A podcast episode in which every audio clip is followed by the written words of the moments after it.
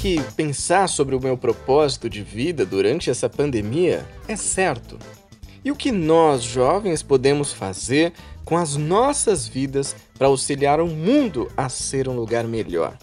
Eu sou Júlio Sena e neste episódio do podcast eu trago para você uma live que eu participei com a página @maybemocidade, onde nós falamos sobre propósito de vida. Fizemos também algumas relações com o momento atual que estamos passando. Então, aumenta o som e vem com a gente em mais um podcast do Coaching Espírita.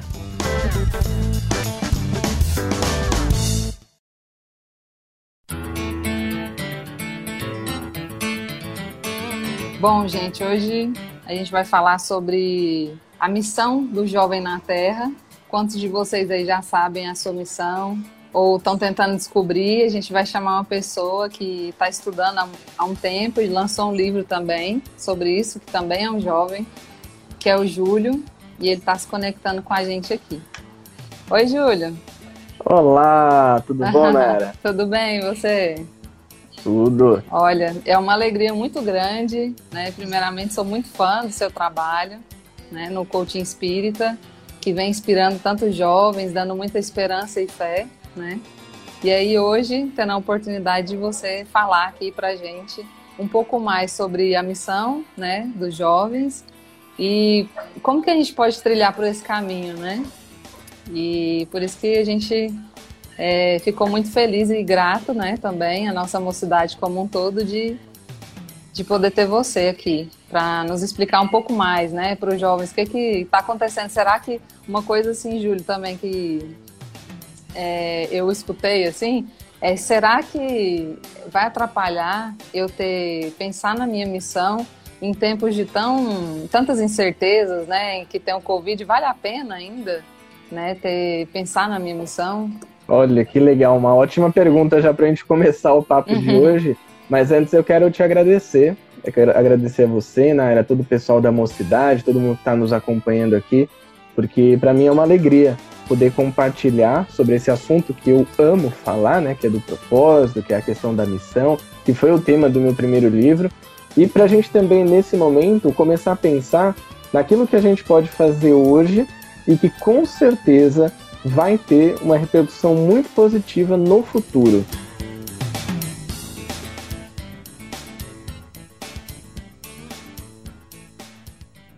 Será que pensar sobre o nosso propósito agora seria uma espécie de um egoísmo ou seria uma perda de tempo, já que a gente está vivendo num momento de pandemia, de quarentena, em que as coisas estão fechadas, em que eu não posso ir para a faculdade, eu não posso começar uma pós, né? Eu queria começar uma pós agora, nem me formei porque ia pegar agora o diploma em março, cancelaram a formatura também, e a gente fica nessa e agora que eu vou fazer. Bom, de maneira muito simples, o que eu responderia é, sobre essa pergunta é o seguinte: essa é a melhor hora da nossa vida para a gente encontrar, ou pelo menos começar a buscar, o nosso propósito é o melhor momento que a gente pode ter para fazer isso. Porque pode ser que nesse, nesse período de pandemia a gente justamente encontre é, novas alternativas para ser útil ao mundo. É um grande chamado, eu tenho percebido, tenho refletido sobre isso também na era, que isso que a gente está vivendo é um grande chamado para que a gente possa atuar no mundo de uma maneira mais proativa, de uma maneira mais generosa, de uma maneira que promova o bem para, para cada vez mais pessoas. O bem-estar social, o bem-estar físico, o bem-estar psicológico, enfim. É, esse é o momento. Independente da área que você atue, independente de qual seja o seu talento né, e o seu propósito, muitas vezes ele vai, ele anda lado a lado com o seu talento, é um momento crucial para a gente começar essa busca, se a gente não começou, ou procurar novas alternativas se a gente está nessa jornada. E eu também estava acompanhando o seu vídeo lá no, né, no, no Coaching Espírita e achei interessante que você levantou uma pergunta aqui do Livro dos Espíritos, a pergunta 573, né? Que fala o seguinte: Em que consiste a missão dos espíritos encarnados, né? Allan Kardec pergunta e os espíritos respondem. É, em instruir os homens, em lhes auxiliar o progresso, em lhes melhorar as instituições por meios dire diretos e materiais. As missões, porém, são mais ou menos gerais e importantes. O que cultiva a terra desempenha tão nobre missão como o que governa ou o que instrui. Tudo na natureza se encadeia, ao mesmo tempo que o espírito se depura pela encarnação.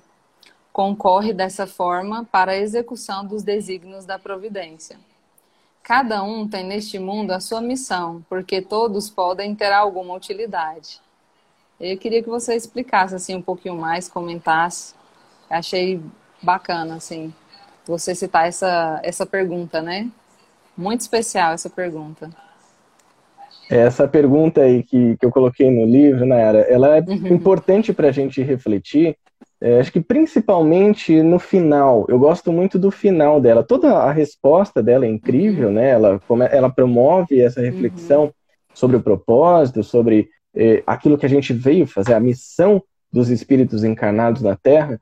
Mas o final eu acho fantástico. Vou até pedir para você repetir essa última tá. frase, por favor. Cada um tem neste mundo a sua missão, porque todos podem ter alguma utilidade. Então, eu gosto muito dessa frase porque ela deixa muito claro para a gente algo que algumas pessoas têm dúvida. Então, a pessoa uhum. fala assim: ah, é, eu acho que eu não, não tenho nenhuma missão aqui. Missão é coisa de Chico Xavier, é coisa uhum. de, de Valdo Franco, é coisa de Madre Teresa de Calcutá. Eu não tenho missão. Quem sou eu para ter uma missão na Terra, né? Então a pessoa fica meio assim, se colocando de escanteio, aí a gente não sabe se é preguiça, né, de trabalhar, ou se é uma baixa autoestima, pode ser também, ou se é um certo vitimismo. Né? A gente fica pensando, ah, mas não tem missão, não sei o quê. Tem. Tá lá no livro dos Espíritos, a questão 573, você encontra lá a resposta. Temos missão. Todo mundo tem uma missão na Terra, porque todo mundo pode ser útil. E a gente vai lembrar da lei do trabalho, Nayara, que está no livro dos Espíritos também, dentro das leis divinas, quando fala que todo trabalho, toda ocupação útil é trabalho. Então a gente consegue, de alguma forma, ser útil para a sociedade. E essa reflexão da pergunta né, que você trouxe para a gente falar nesse momento, ela é justamente isso. Você, você que está aí nos acompanhando, você que está é, assistindo essa live, né, ouvindo, você tem uma missão. Talvez você não saiba qual é essa missão ainda. Né? A gente não vem com um manual de instruções prontinho ali escrito, né, com um crachazinho, ó, você vai fazer isso aqui. Não tem isso. É Mas a gente pode buscar essa missão. E a gente vai buscar como? Entendendo quais são as nossas habilidades, quem somos nós, isso é um, profundo processo de autoconhecimento, e entendendo de que maneira a gente consegue colocar essas nossas habilidades, esses nossos talentos e essas nossas vontades também a serviço do mundo, a serviço de nós mesmos e do próximo. Né? Nesse momento que a gente está vivendo, é, como eu disse, a melhor hora para você se colocar a serviço do próximo, né? E de você mesmo, né? Juntar essas duas coisas. A missão tem a ver com isso também. Como é que você pode ser útil? E aí, cabe, né? E no, ao longo do livro tem uma série de exercícios, a gente até estava conversando ontem sobre isso, né? Tem uns Olha, complicados ali. Eu pensei assim, confesso, Júlio, deixa eu fazer só uma interrupção aqui eu pensei assim, nossa, legal, eu vou pegar esse livro e vou, assim, ler rapidão, né? Para poder fazer a conversa com o Júlio e tal. Eu acho que até vai fluir mais legal. Mas aí eu me senti empacada em alguns momentos e realmente eu percebi que eu tenho que ter paciência para ler o livro, mas não só com o livro, mas ter paciência comigo mesmo, né? Com, comigo mesma, com o meu processo. E respeitando, porque são exercícios profundos, viu, gente? Vale a pena. É, dar uma mexida, é, sabe? Não, Dá uma mexida. Eu, eu tive que testar todos antes, né? Então tinha alguns eu até ficava meio empacado, assim, porque eles mexem com quem nós somos, né? Eles vão é, explorar aquilo que a gente pode oferecer para o mundo. Então, essa pergunta que você trouxe do livro dos Espíritos, ela diz exatamente isso. Você tem algo para oferecer para o mundo. Se você ainda não encontrou, busque. Se você não sabe por onde começar, teste, né? Faça alguma coisa, pense aí, faça a lista, né? Que é o primeiro exercício, faz a lista das suas 10 habilidades. Com certeza vai ter. Não, não tem como vir com aquela história de ai, Júlio, não tenho habilidades, e ó céus, ó vida. Não tem isso. Tem habilidades sim, faz a lista, porque a lista ela vai clarear a nossa mente, ela vai abrir um espaço para a gente compreender que algo daquilo pode ser útil para alguém. De repente, você é uma pessoa que sabe ouvir.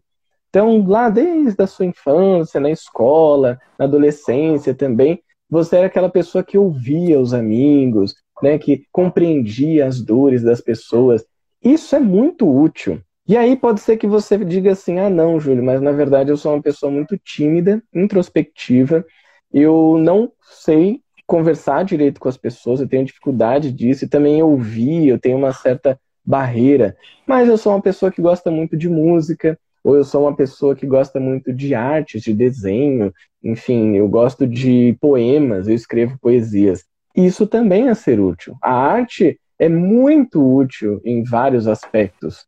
Ah, mas eu não gosto nada disso, Júlio. Na verdade, eu sou uma pessoa muito lógica, né, metódica, aquela pessoa que gosta de tudo organizado, tudo bem feito, tudo do jeito certinho, bem metódico. Legal. Você pode ajudar de inúmeras maneiras. Você é o planilheiro da turma, né? Você pode ser esse planilheiro, faz planilha, faz pasta, organiza arquivo. Dá para fazer muita coisa, ser útil de muitas formas, em muitos lugares cabe a cada um de nós, é, Nayara, essa reflexão, né? O que disso eu amo fazer e como eu posso colocar isso a serviço do mundo? Porque o processo que a gente está vivendo hoje, né, esse processo que estamos em casa, num, num período de afastamento social, para algumas pessoas, é claro, a gente está fazendo um recorte aqui, aquelas pessoas que podem ficar em casa, que têm condições mínimas de sobrevivência, elas podem usar esse momento para refletir sobre as suas atitudes, inclusive para serem úteis para aqueles que não têm essas mesmas oportunidades, né, que estão passando por dificuldades. Então, de que maneira a gente pode promover, através das nossas ações, uma sociedade do futuro que será uma sociedade regenerada, que será um mundo de regeneração verdadeiramente. Esse mundo só chega quando as, as nossas atitudes elas começam a se regenerar. Quando aquilo que a gente faz, aquilo que a gente diz, reverbera no outro de uma maneira positiva. E a gente percebe que não tem ninguém isolado no mundo. Na verdade, são quase 8 bilhões de pessoas conectadas no mundo. E que no momento em que virar a chave e começar realmente a se unir e, e auxiliar aqueles que estão à sua volta, aí a gente vai ter uma sociedade mais justa e, e mais pacífica também. Muito bacana. E assim, Júlio, se eu já tiver uma noção de qual que é a minha missão, como que eu devo me portar em relação a isso? Se você já tiver uma noção de qual é a sua missão, é... eu acho que é interessante a gente trazer esse ponto, porque assim, algumas pessoas, eu até brinco né, no livro, quando eu vou falar uhum. isso nas palestras, ou conversando com as pessoas também, eu falo, gente, é, tem uma galera que nasceu com uma sorte porque assim, com seis anos de idade, a pessoa fala, eu quero ser médico. Uhum. Aí você fala, não, você é uma criança, você não sabe nem o que você quer comer. Aí com 15 anos, a pessoa já fala, eu quero ser médico, estou estudando para isso, vou passar no vestibular para ser médico. Fala, não, mas conheça outras profissões, né? Vai naqueles aqueles eventos de profissões e tal, conhecer a galera. Não, eu vou ser médico. E aí a pessoa vai e ela era para ser médica mesmo. Já nasceu com um foco naquilo, ela consegue, ela passa na faculdade, ela estuda, se forma, e é aquela coisa incrível, né, que a gente vê que é muito positivo. Tem outras pessoas, como eu, eu vou ter que dar o meu exemplo, uhum. que passaram por várias faculdades, né, por vários cursos diferentes, por várias áreas diferentes, até se encontrar. E eu, eu compreendo que eu ainda estou nessa busca, né?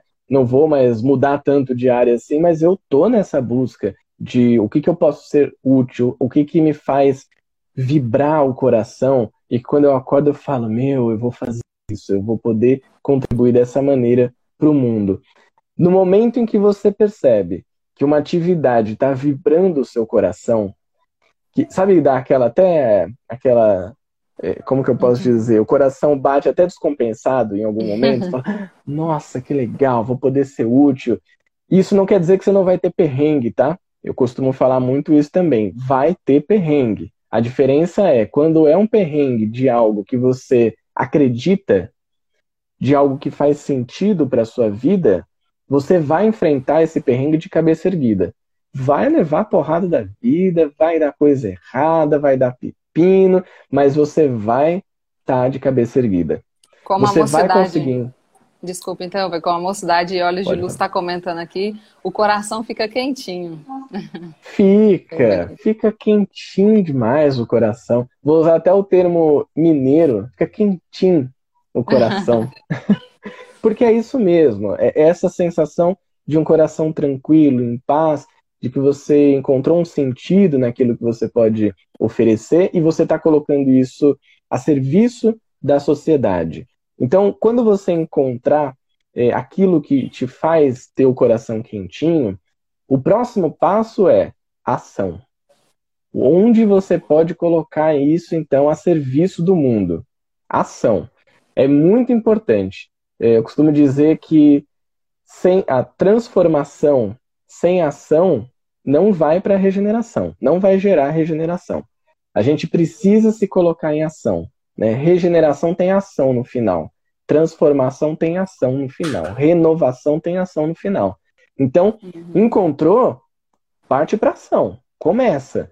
É muito comum, já vou até aproveitar aqui, porque pode ser que alguém esteja pensando nisso, né? Assim, ah, mas Júlio, eu encontrei aquilo que, que eu posso ser útil, que eu quero fazer, mas se as pessoas não gostarem? E se não der certo? E se aquilo que eu estou querendo fazer não for uma coisa tão legal assim para o mundo? E se depois eu tiver que mudar? Esquece o e se. Esquece o e se. O e se já deixou muito projeto na gaveta, já deixou muito livro não escrito, tem histórias incríveis que ainda não foram escritas nos livros por conta do IC deixou muitas ações no bem paradas e muitas pessoas que poderiam ser beneficiadas por ela sem receber essas ações. Porque a gente fica se questionando e se, se, se, se e não faz. Vai e faz. Ah, Júlio, mas deu errado. O, aprende, o que, que deu errado? Ah, ó, isso aqui que eu fiz não ficou legal e isso aqui, é, dessa maneira, acho que poderia ser melhor. Beleza, vai lá e faz de novo. Mudando aquilo que você já observou é um processo de observação constante, né? Uhum. Que você precisa manter naquilo que você faz. Você, quando você encontra atividade que você gosta de fazer, você vai procurar se aprimorar de uma forma ou de outra. Você vai fazer curso, você vai é, treinar mais vezes, você vai mudar, você vai pedir feedback para as pessoas, né? Ó, oh, o que, que você achou disso? Como que eu posso melhorar? Isso é fundamental. Então, encontrou o que você quer fazer, parte para ação. Uhum. É, Júlio, teve uma pergunta aqui da Juliane. Ela perguntou assim: e quando você acha que são várias coisas ao mesmo tempo? É, Juliane, bem-vindo ao meu mundo. Achei que eram muitas coisas ao mesmo tempo. Olha, é, por um lado, eu acho que é legal quando você encontra várias coisas, porque quer dizer que você tem muitos interesses e talvez você tenha até múltiplos talentos, né, múltiplas habilidades. É bacana isso. Para você fazer uma triagem, eu vou dar um método fácil e eu vou dar um método duro, um método um pouco mais difícil, né? Vamos começar pelo fácil. O fácil, você faz a sua listinha de todas essas possíveis coisas. É importante você materializar, é, escrever, escreve no papel mesmo, num caderno, alguma coisa assim, porque eu falo até por mim, né? Eu sou muito ligado à questão tecnológica, digital, e aí, a gente que tem esse costume, escreve no celular rapidinho, escreve no computador, às vezes a gente nem pensa no que está ali. E aí, na hora de escrever à mão, eu pelo menos sou um pouquinho mais lerdo com isso. Então dá tempo. Enquanto eu estou escrevendo lá a palavra, eu consigo raciocinar. Materializar assim é legal. Faz essa lista. E aí você olha para essa lista e aí você vai fazer o seguinte: você vai, enquanto você estiver lendo item por item, você vai percebendo os seus sentimentos, as suas sensações com relação àquilo. Aquela que falar mais alto ao seu coração, aquela que der uma estremecidinha aí na sua alma, provavelmente é a que você vai sentir mais vontade de fazer ou que vai fazer mais sentido para você naquele momento. O que não quer dizer que você depois não possa fazer outra coisa, tá? É, eu tenho inúmeras é, vontades e, e, eu gosto de fazer muitas coisas, eu quero fazer muitas coisas. Não dá para fazer tudo ao mesmo tempo, mas a gente consegue fazer é, em determinados momentos. Você precisa priorizar. Esse foi o método fácil, amorzinho, com emoção, com sensação e tal, que você bate o olho e fala, ah, é isso aqui. Agora, um que é um pouquinho mais difícil, mas esse é infalível. Faz a lista dos 10. Dos 10, vota nos cinco principais. Aí você vai olhar e você apaga os outros cinco. Dos cinco que você votou, vota em três e apaga os outros dois, certo? Desses três, analisa se você consegue colocar os três em prática, às vezes é possível. Se não for possível, você vota em um e apaga os outros. Aí não tem jeito. De alguma forma, você vai ter feito uma triagem até rápida, né? Eu sei que na hora de escolher vai ficar meio assim, mas isso força o seu cérebro também a pensar e escolher rápido. Você tem que colocar isso como uma regra. São cinco depois três, depois dois, depois um, fechou. Você escolheu aquele que é principal. Mas não perca as outras habilidades, não enterre esses talentos. Você pode investir neles depois. Você pode pensar, uma outra dica aqui também para nossa amiga Juliane. Você pode juntar algumas dessas habilidades, algumas dessas vontades.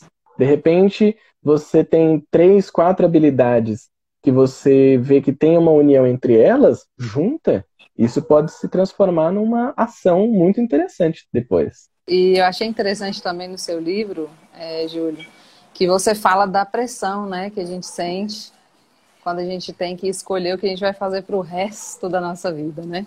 E como, como funciona isso? Como, por exemplo, lidar com os pais, principalmente nessa decisão assim do vestibular, né, que é um curso que onde o jovem se sente mais pressionado e às vezes também é, se sente sozinho, né? Sente que não tem um apoio.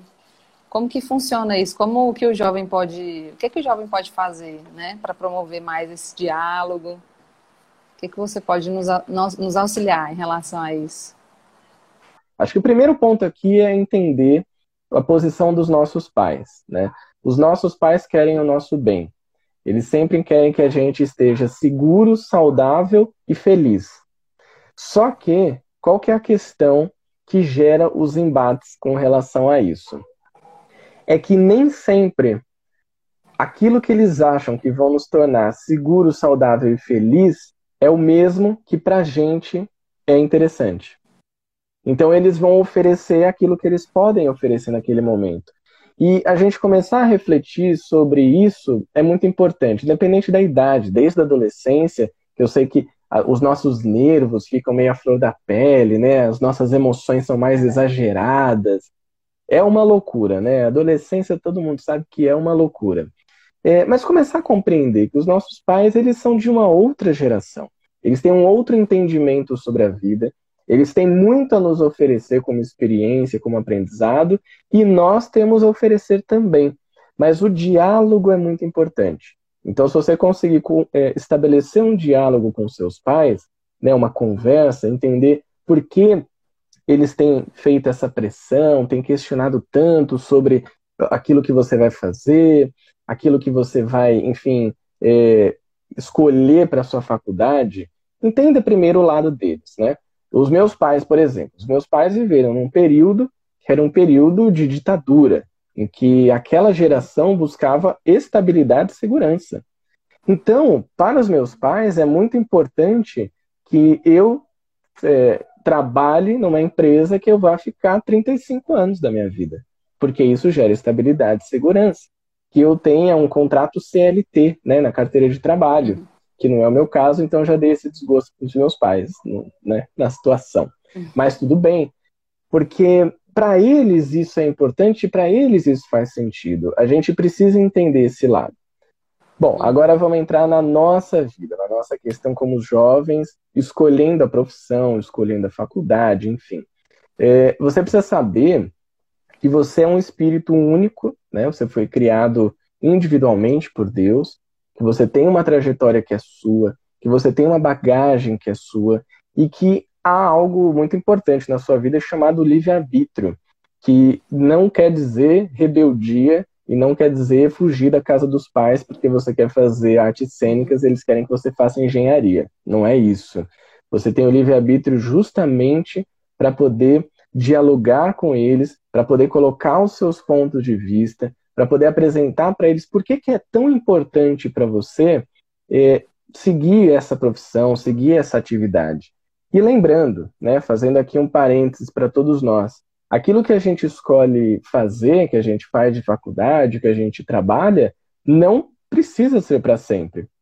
É claro que tem pessoas que vão é, se formar como advogados e para o resto da vida delas, até elas serem bem velhinhas, elas vão atuar no direito, né, em alguma atividade relacionada ao direito.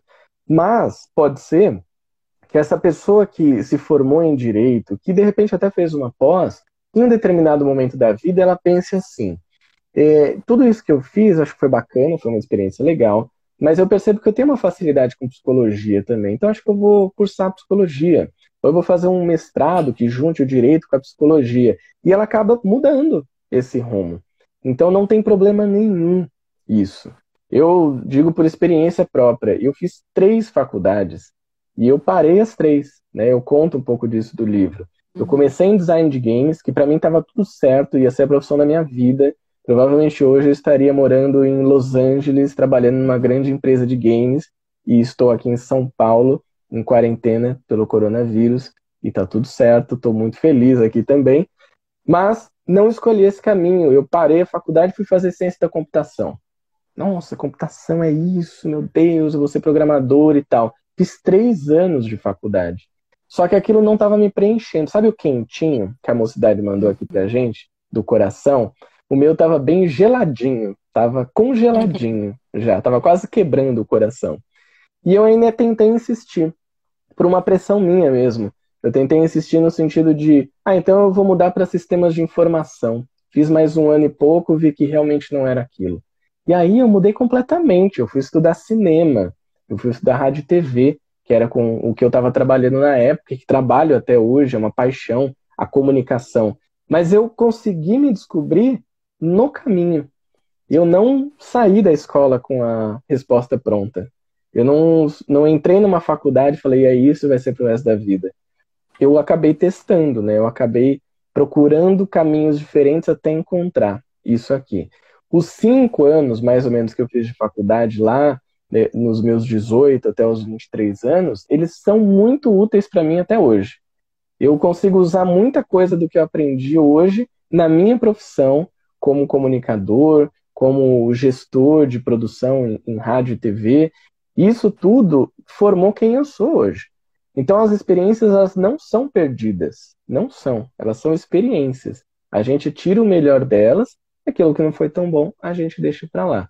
É, é, importante que a gente pense nisso e que isso fique claro para os nossos pais também. Aquilo que é importante para nós, a gente precisa dialogar. Sempre a conversa vai ser o melhor caminho, na medida do possível, né? E na medida também de que seja uma conversa é, agradável, simpática e harmoniosa e não cadeiras voando pela sala.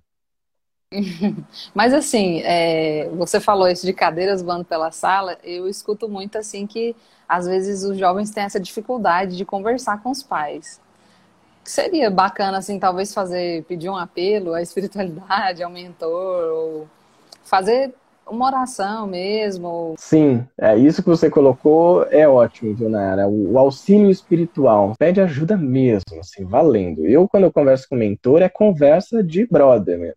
Eu chego para ele e falo, cara, tô passando aqui um perrengue daqueles. Bom, você está acompanhando, né? Você está aqui próximo de mim.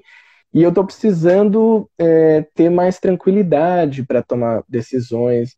Eu tô precisando ter uma força, uma coragem para lidar com essa situação. Eu não peço a resposta, eu peço aquilo que vai me auxiliar a resolver, né? No sentido de a força que eu preciso, a coragem, o bom ânimo que eu preciso para resolver. Então, a prece ela é fundamental.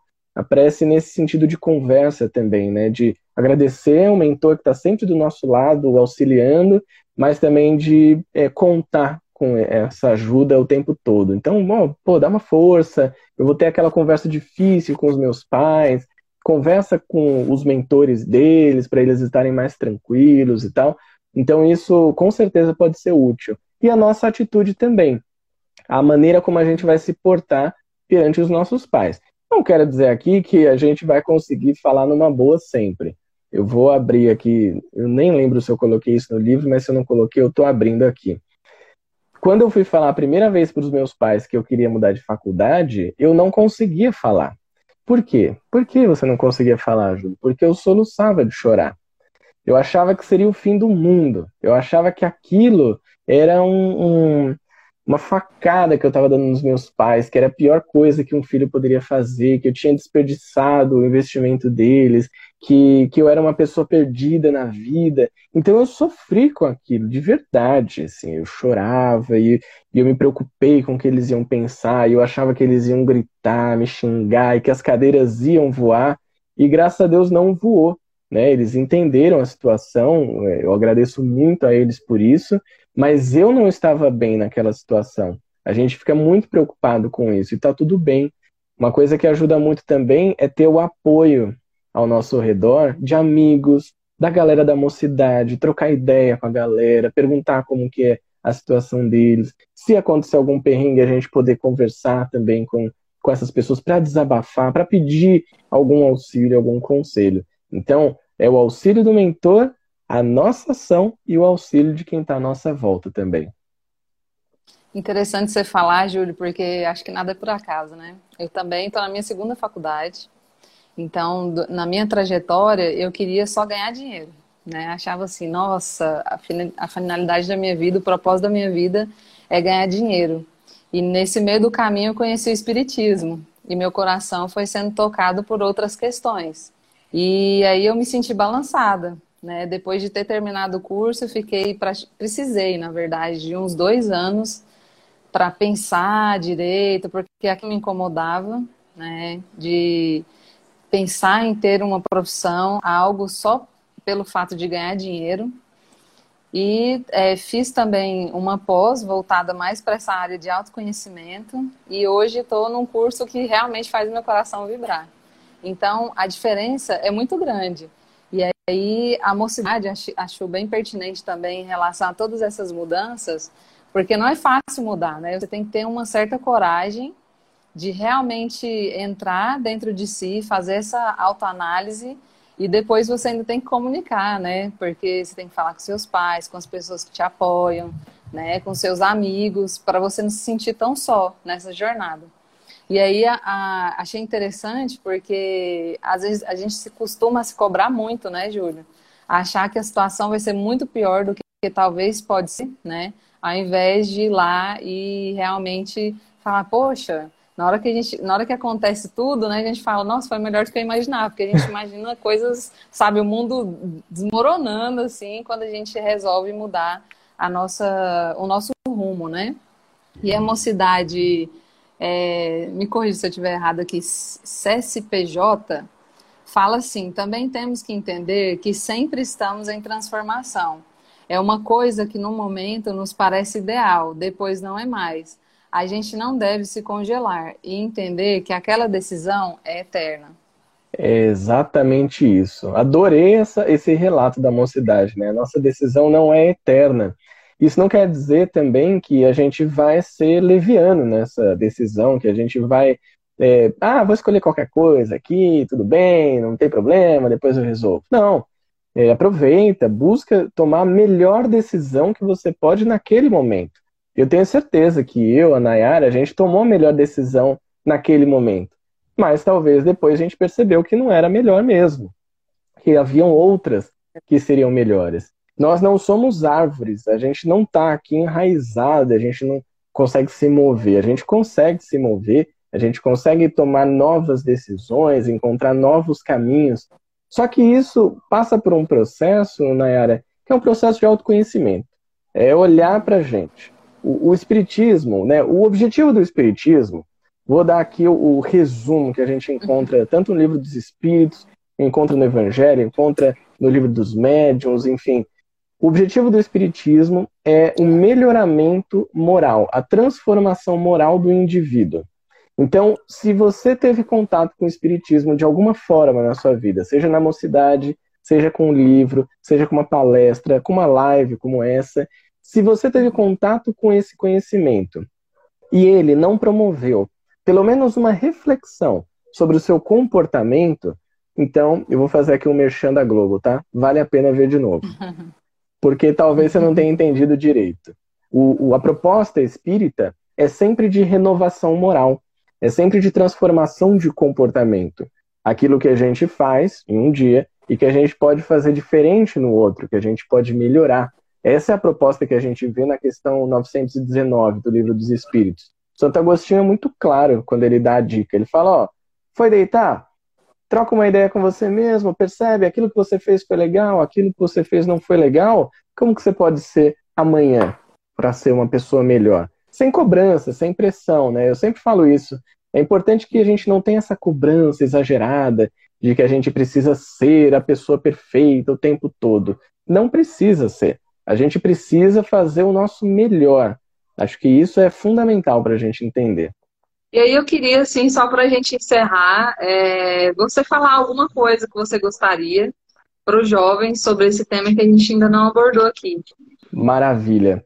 É, o que eu diria, Ana, é o seguinte: você que está nos acompanhando, você que é jovem, você que está passando por esse momento que é um momento de grandes preocupações, é um momento de ansiedades, né? Que a gente tem com ansiedade com relação ao futuro do mundo e ao nosso futuro também. Como é que a gente fica nessa situação?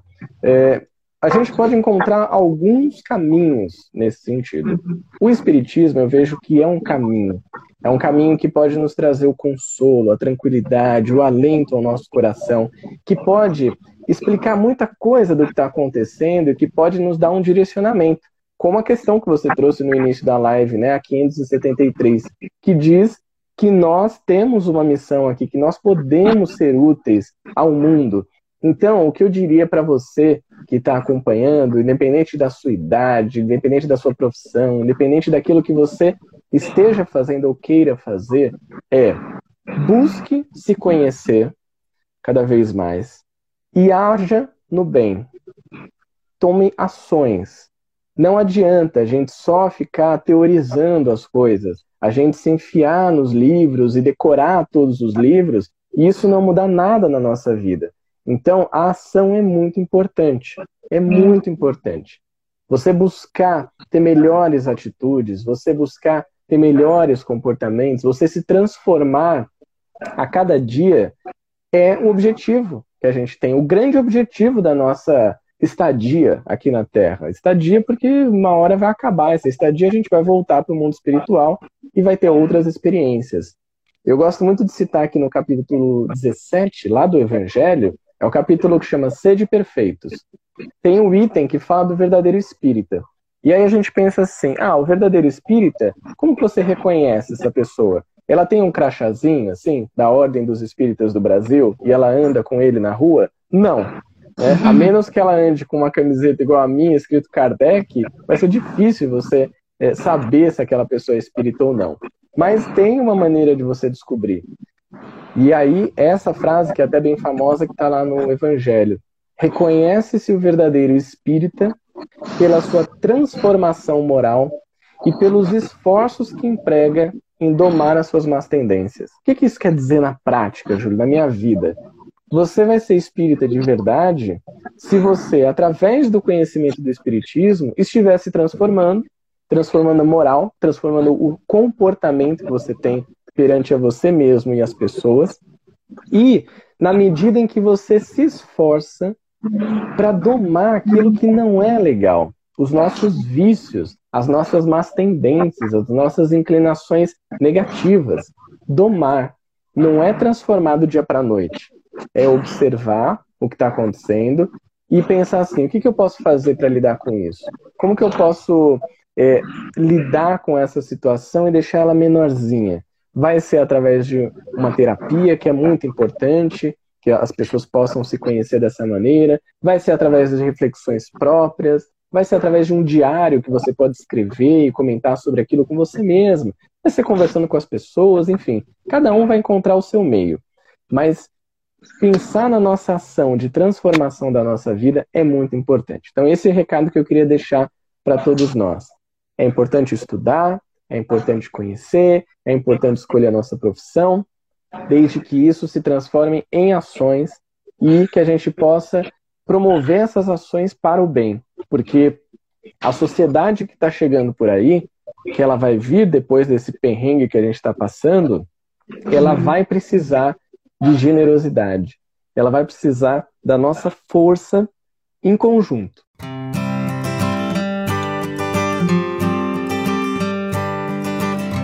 Muito obrigada, viu, Júlio?